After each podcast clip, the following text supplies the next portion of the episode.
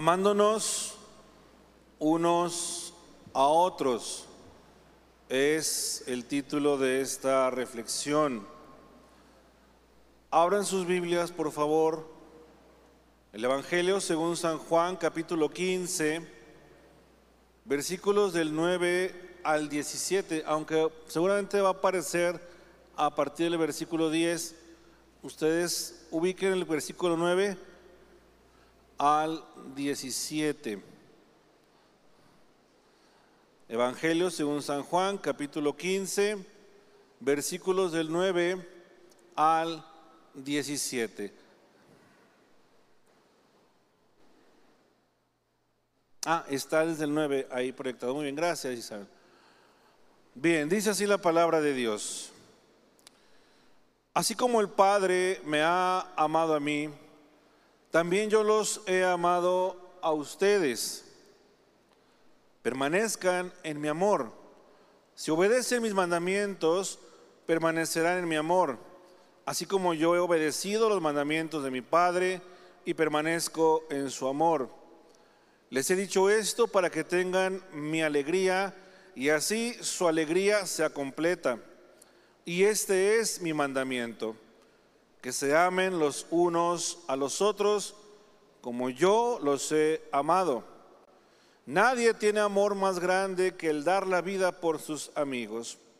Ustedes son mis amigos si hacen lo que yo les mando. Ya no los llamo siervos, porque el siervo no está al tanto de lo que hace su amo. Los he llamado amigos, porque todo lo que a mi padre le oí decir se lo he dado a conocer a ustedes.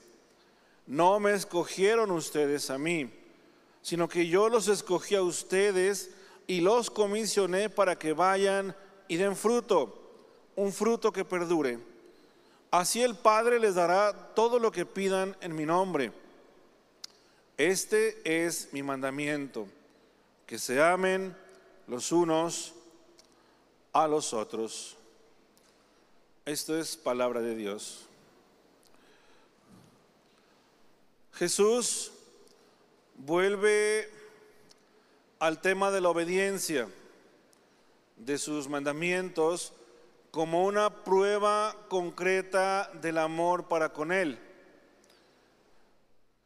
El decirle a Jesús, te amo, no es suficiente si no es acompañado por la obediencia y la acción.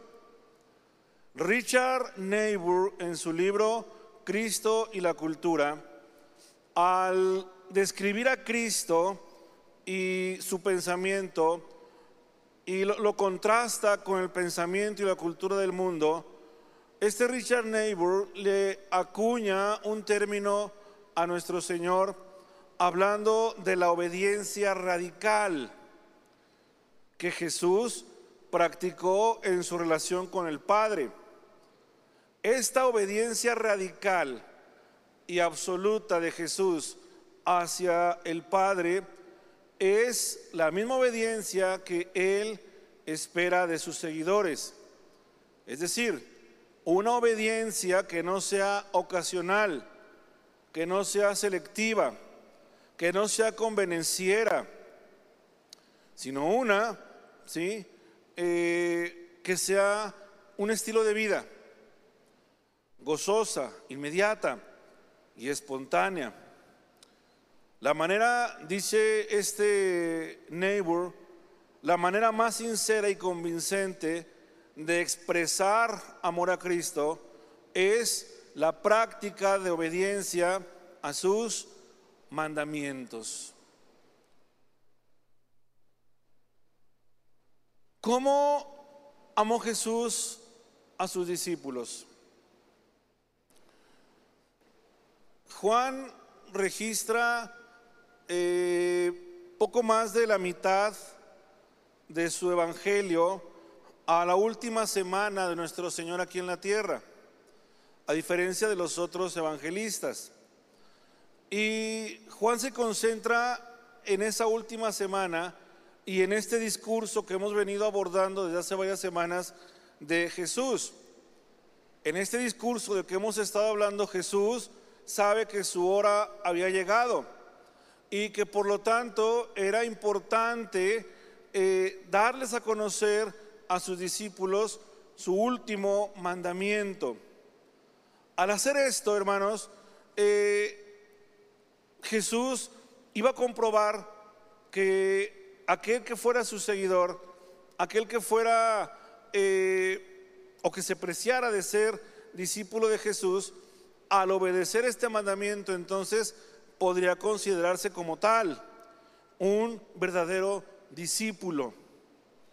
Hay en este discurso de Jesús por lo menos cuatro características que podemos encontrar en él, de Jesús dirigiéndose a sus discípulos. Número uno, el amor de Jesús es un amor abnegado.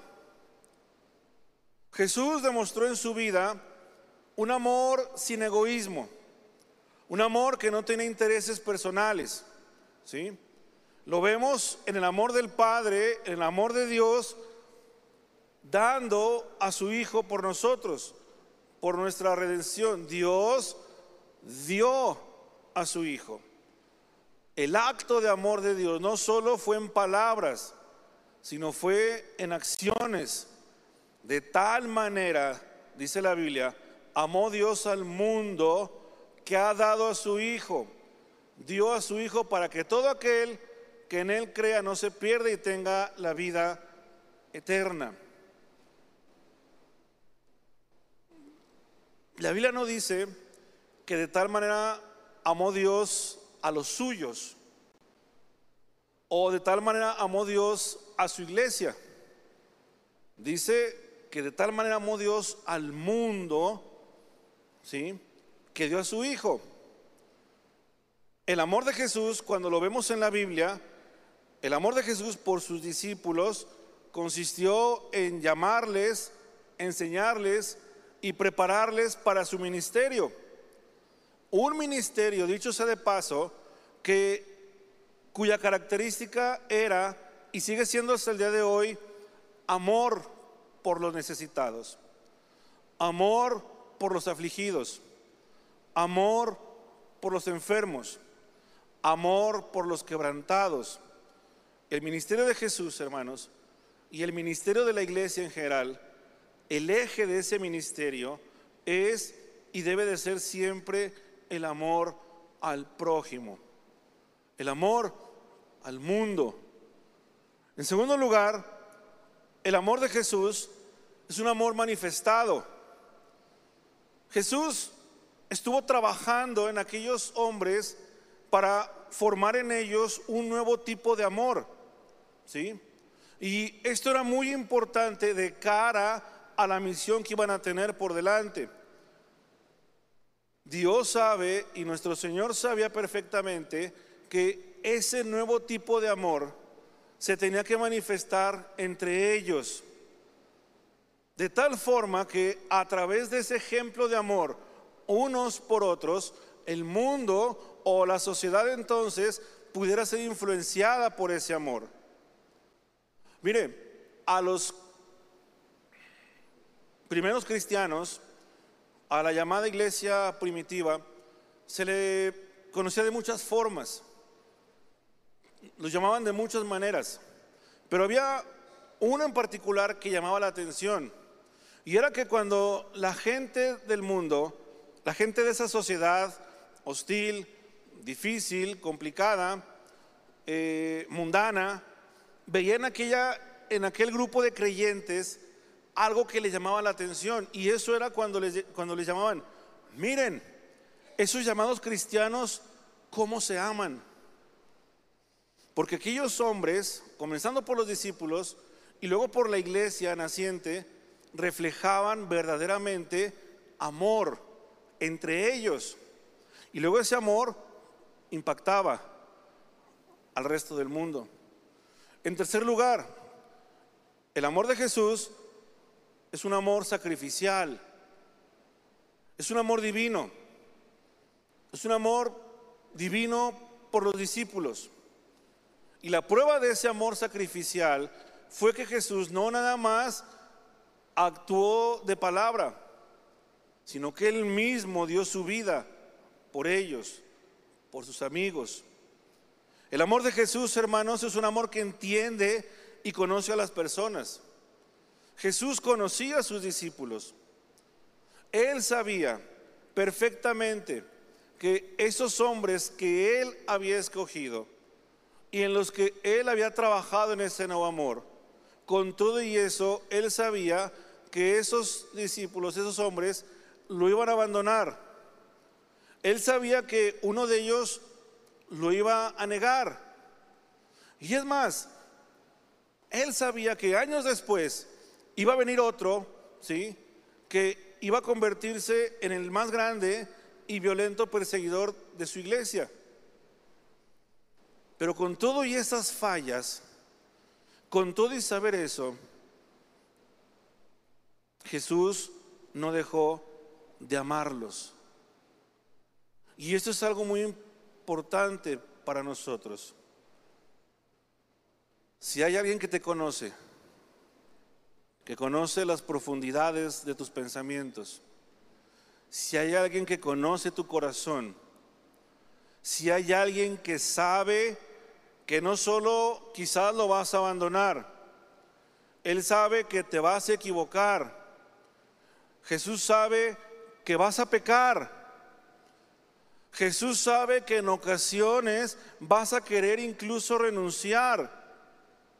Pero déjame decirte algo, que con todo y esas imperfecciones, con tus fallas, con mis fallas, con nuestros errores, hermanos, aún así Jesús no va a dejar de amarte. Jesús no va a dejar de amarnos, porque el amor de Jesús en cuarto lugar, el amor de Jesús es un amor que perdona. Y es tan sorprendente y tan maravilloso y único su amor que Jesús no le dijo a aquellos hombres, eh, los amo como una madre ama a su bebé.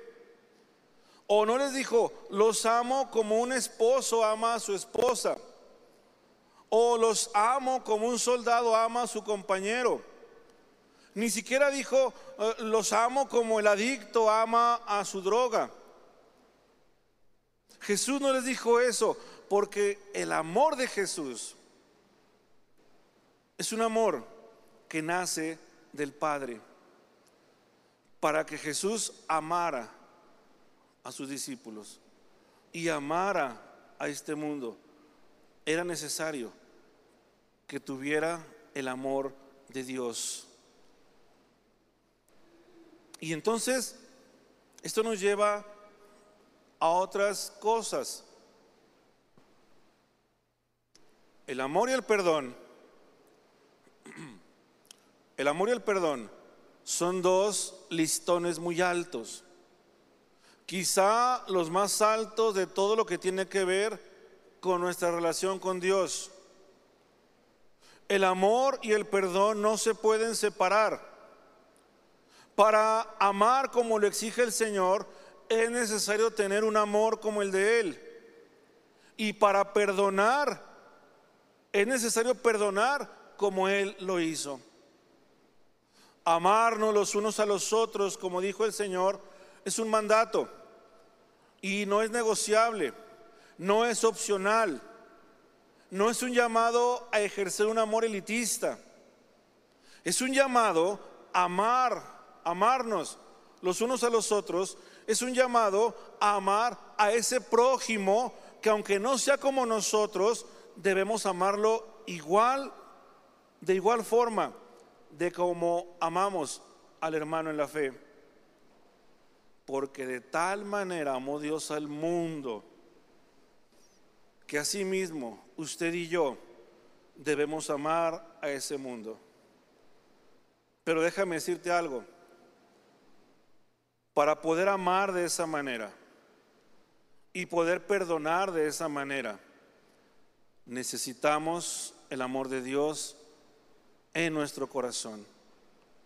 Pablo escribe en la carta a los romanos, capítulo 5, verso 5, dice Pablo, porque Dios ha derramado su amor en nuestro corazón por el Espíritu Santo que nos ha sido dado. Porque Dios derramó su amor en nuestro corazón por el poder de su Espíritu Santo. Lo he citado en otras ocasiones esta historia, pero creo que es una historia que enmarca perfectamente esto de lo que estamos hablando.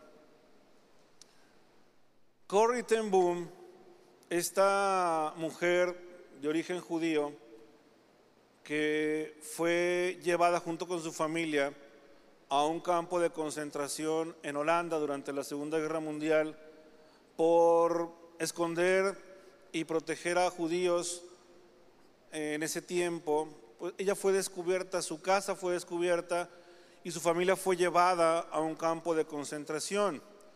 Corrie ten Boom ahí en ese momento se separó de su familia, eh, nunca volverá a, volver a ver a sus padres y solo quedó con su hermana, una hermana menor de ella.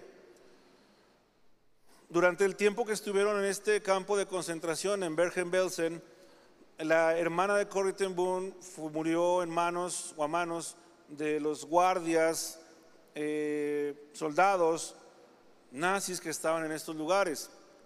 Murió de una forma muy violenta, muy triste. Y Corrie ten Boom dice que ella vio el maltrato y la violencia hacia su hermana.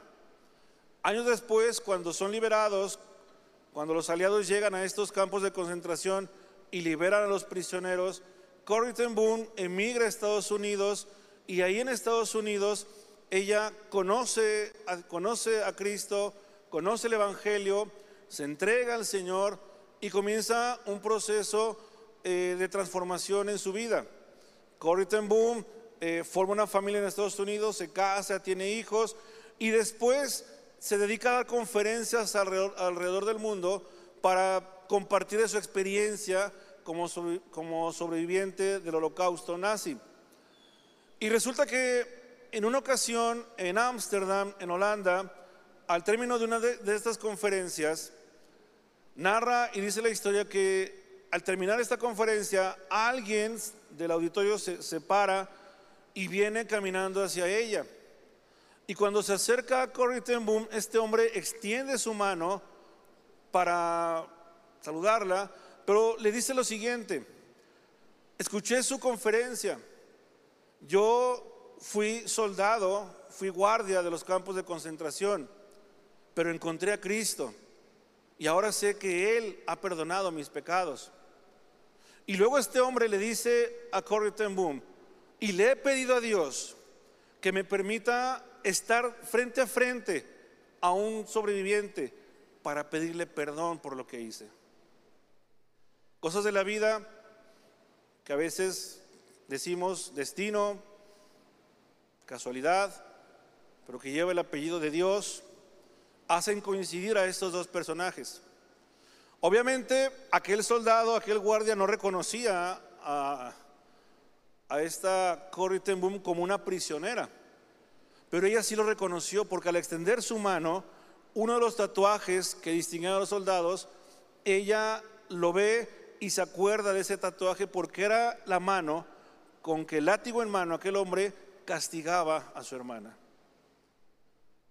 Y dice ella que en ese momento, cuando está cara a cara con este hombre, toda una cascada de enojo, de odio, de malos recuerdos se agolparon en su mente. Y entonces dice que en ese momento, cuando aquel hombre está con la mano extendida, y ella se queda clavada en el piso sin saber qué hacer. En medio de esos pensamientos llega la palabra de Dios. Y habla de esta cita de Romanos 5:5, porque Dios ha derramado su amor en nuestro corazón por su Espíritu Santo. Y entonces la historia termina cuando Corrie ten Boom levanta también su brazo y extiende hacia donde estaba aquel hombre, se estrechan las manos, se abrazan y lloran mucho los dos. Años después, Corrie ten Boom escribió lo siguiente sobre esta experiencia y dijo, yo nunca había sentido el océano infinito del amor de Dios de esa manera hasta que yo perdoné a mis enemigos. Aquellos que fueron capaces de perdonar son los que mejor pudieron reconstruir sus vidas. Como hijos de Dios, estamos llamados a amarnos unos a otros. Estamos llamados a amar a nuestros enemigos. Estamos llamados a perdonar al ofensor. Estamos llamados a tender la mano aquel que nos ha lastimado, física, mental, de palabra, con mentiras, con murmuración, con burlas, con muchas cosas. Pero saben una cosa, ¿sí? Ese perdón Perdonar como Dios manda solo puede ser hecho cuando el amor de Dios está en el corazón. Aunque Corrie ten Boom se refería a esos sobrevivientes de los campos de concentración, hoy, en este día, bien podemos decir también lo mismo.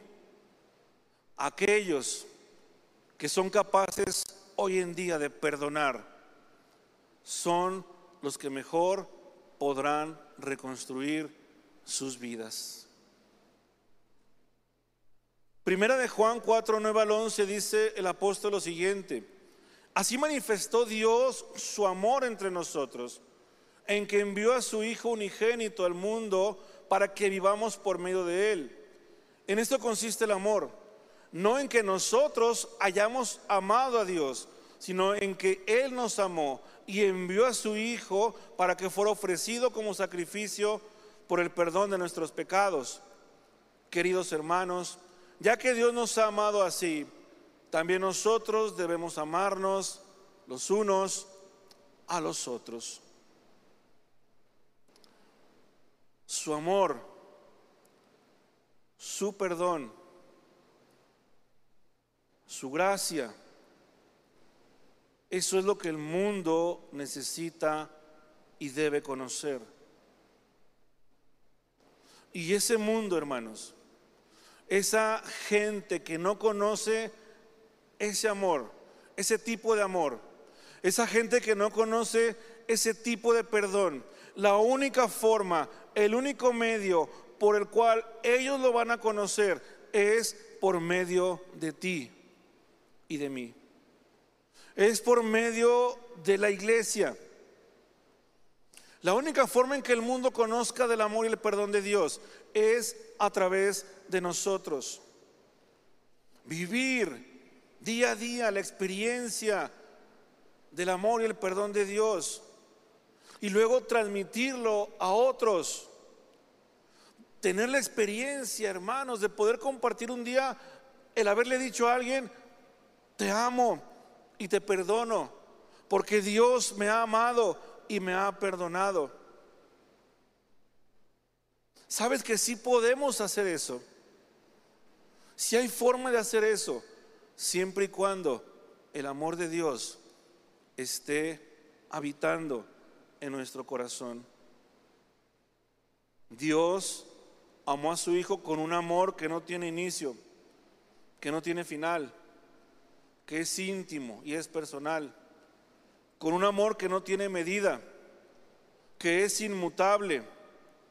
Y así, de esa misma manera, debemos nosotros amar y debemos perdonar. Tres apuntes finales en esta tarde.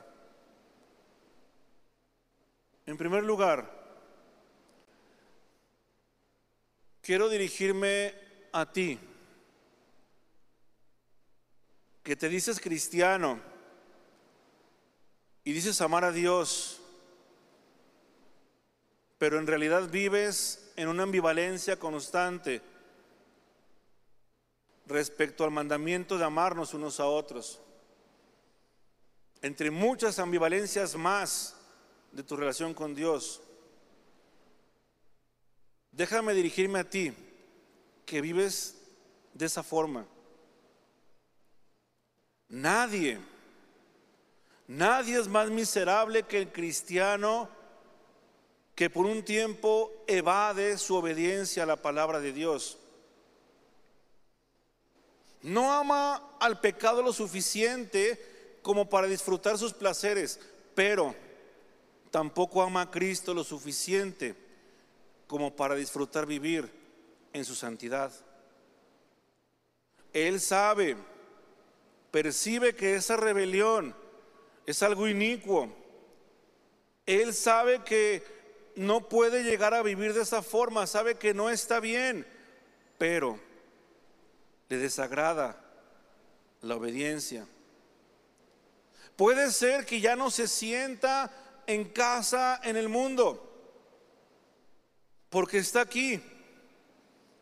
Viene cada domingo, participa de las cosas de Dios, de su iglesia, pero de vez en vez, o en esa ambivalencia que tiene, a veces vienen a su mente las memorias de sus acciones pasadas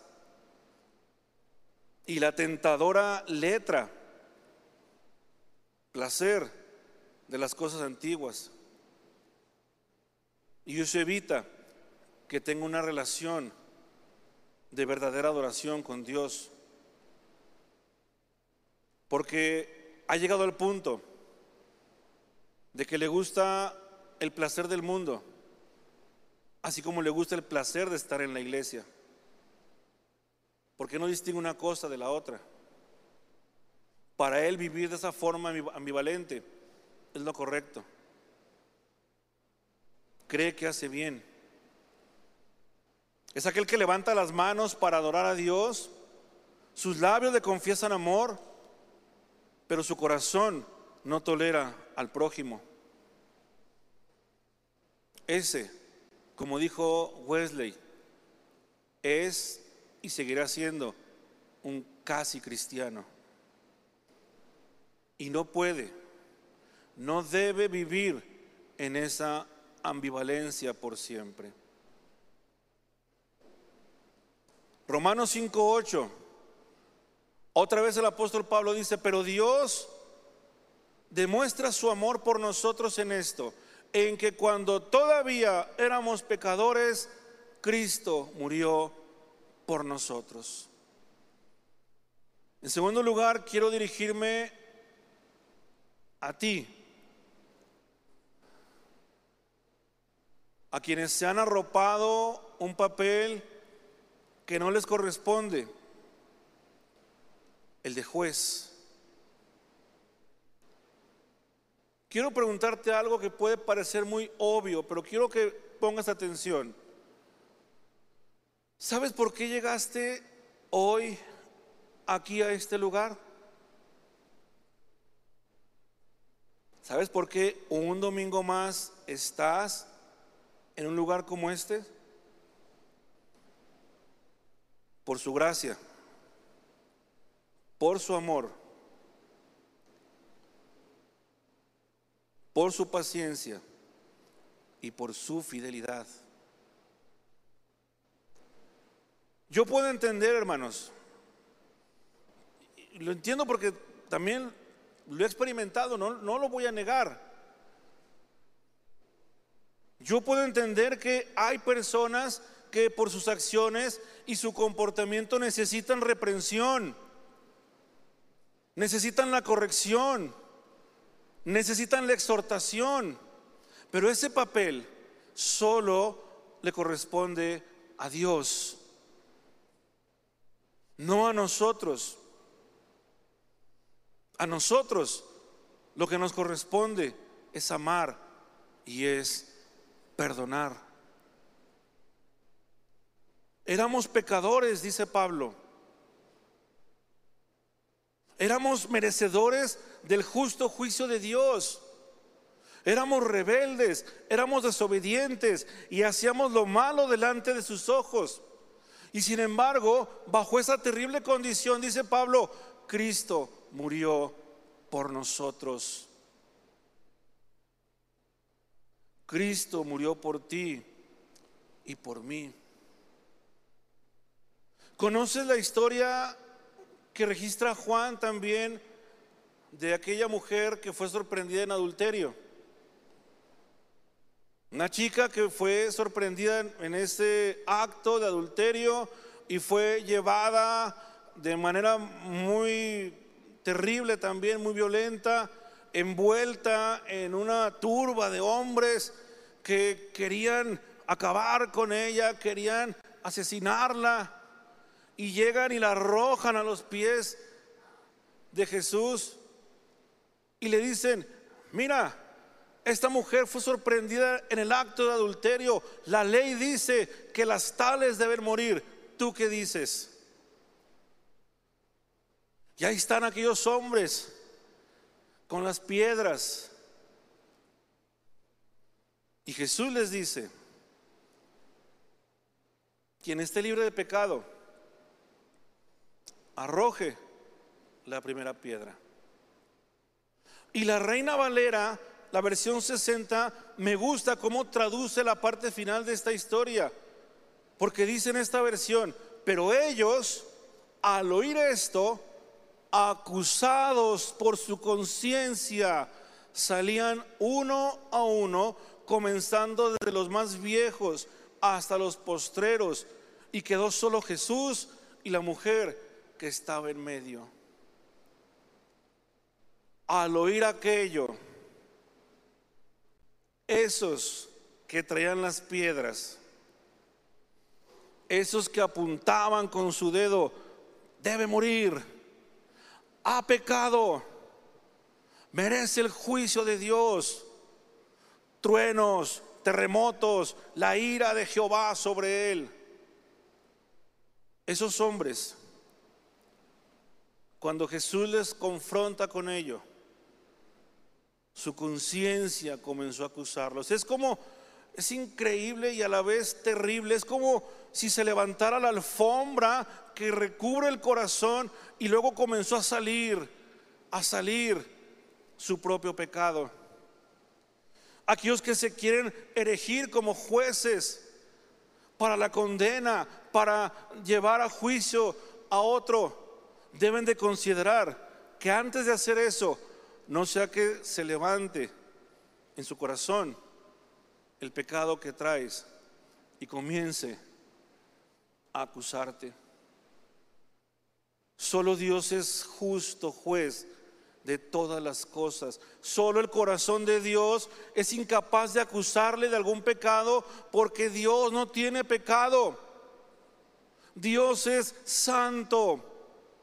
Dios es puro, Dios es limpio y sabes que Dios es muy bueno para perdonar. Y cuando uno de nosotros pretende tomar ese lugar, el lugar del juicio, el lugar de la condena, debemos de tener cuidado de que nuestra conciencia no nos acuse o no nos recuerde lo que antes éramos que siendo pecadores, Cristo murió por nosotros.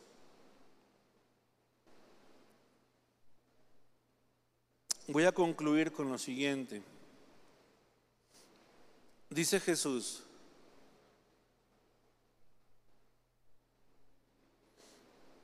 no me escogieron ustedes a mí, sino que yo los escogí a ustedes y los comisioné para que vayan y den fruto, un fruto que perdure. Dice, así el Padre les dará todo lo que pidan en mi nombre. Este es mi mandamiento, que se amen los unos a los otros.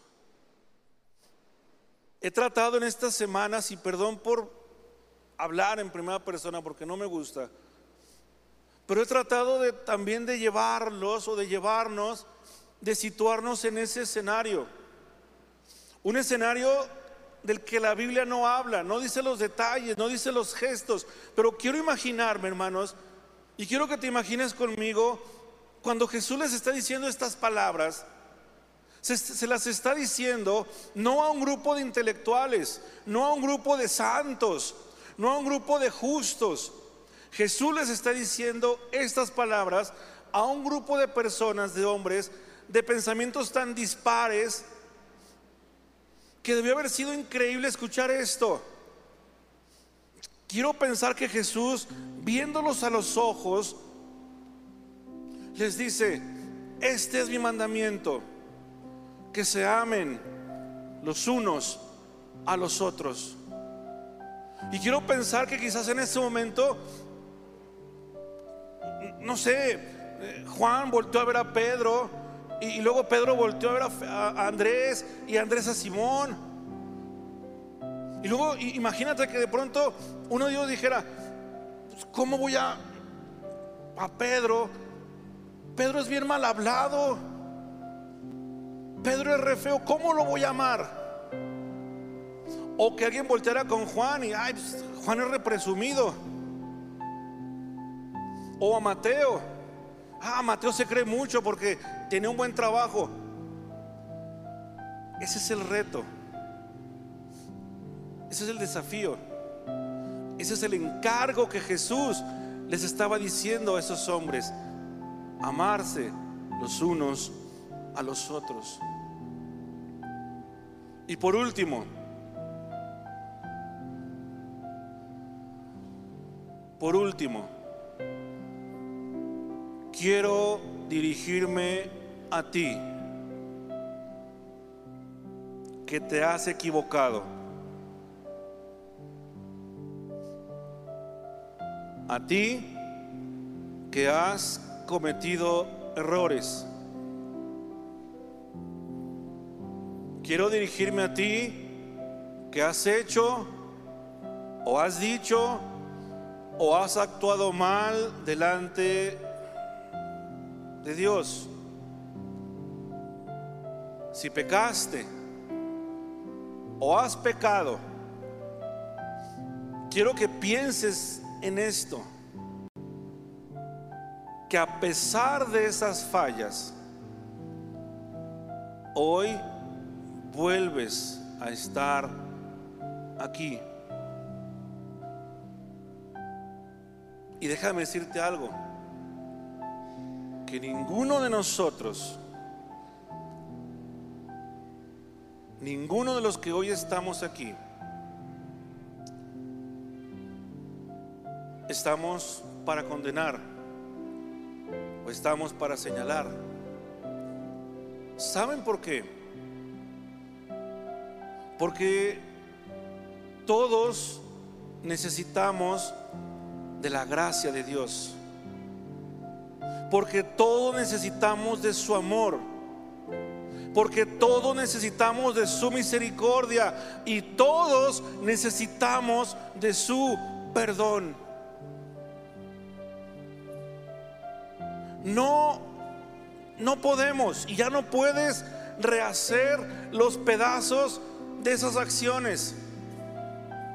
Ya no puedes hacer nada por esos desvaríos, esas locuras, esas complicidades. Ya no puedes hacer nada por esos desfiguros. Ya no puedes hacer nada por esas cosas que creías que estaban bien, pero sabes que en realidad no están bien. Todo eso ya no lo puedes cambiar. Ya no podemos retroceder el tiempo y evitar que esas olas eh, eh, expansivas eh, afecten y dañen a la familia, a, a las esposas, a los hijos, a la iglesia misma. Ya no podemos hacer nada por ello. Pero ¿sabes qué? Hoy estás aquí. Hoy sigues con vida. Hoy, al abrir los ojos a este nuevo día y al haber llegado a este lugar, tienes una vez más la maravillosa oportunidad de hacer mejor las cosas. ¿Sabes cómo se llama todo ese proceso? Se llama gracia. Se llama perdón. Se llama fidelidad y amor de parte de Dios. Fuiste escogido. Fuiste escogido por un Padre que es todo amor. Si estás consciente de ello, si estás consciente de que no lo escogiste porque estábamos extraviados, si estás consciente de que fuiste escogido por Dios, porque Él es todo amor, Dice la Biblia que Él es lento para irarse y es grande en misericordia. Y sabes que a ti que te has equivocado, déjame decirte algo. Él te sigue amando. Él te ama. Él te ama con tus errores y tus fallas. Tal vez esos hábitos no los aprueba, pero a ti te ama cuando pecaste, cuando te alejaste, cuando hiciste, cuando dijiste lo que no debía de ser, Él estaba ahí, aguardando, esperando, siendo paciente por su amor, por su amor. Déjame decirte algo que ya sabes eres su hijo. Eres hijo de Dios. ¿Sí, sí, estás consciente de ello? ¿Sabes lo que eso significa? Que eres hijo de Dios y que si eres su hijo, Él y nadie más, Él te va a ayudar a cambiar por medio de su amor, no por medio de su condena, no por medio del juicio, no por, medio de los truenos y de la ira. A través de su amor, Él te va a ayudar. Y entonces cuando eso suceda, estarás listo para la comisión a la que fuiste llamado. Será alguien que impacte, será alguien que lleve fruto, mucho fruto, buen fruto para Dios. Y entonces también estarás listo para perdonar porque habrás conocido su perdón. Y por último, estarás listo para amar como Él te ha amado. Y podrás amar a tu prójimo, amándonos unos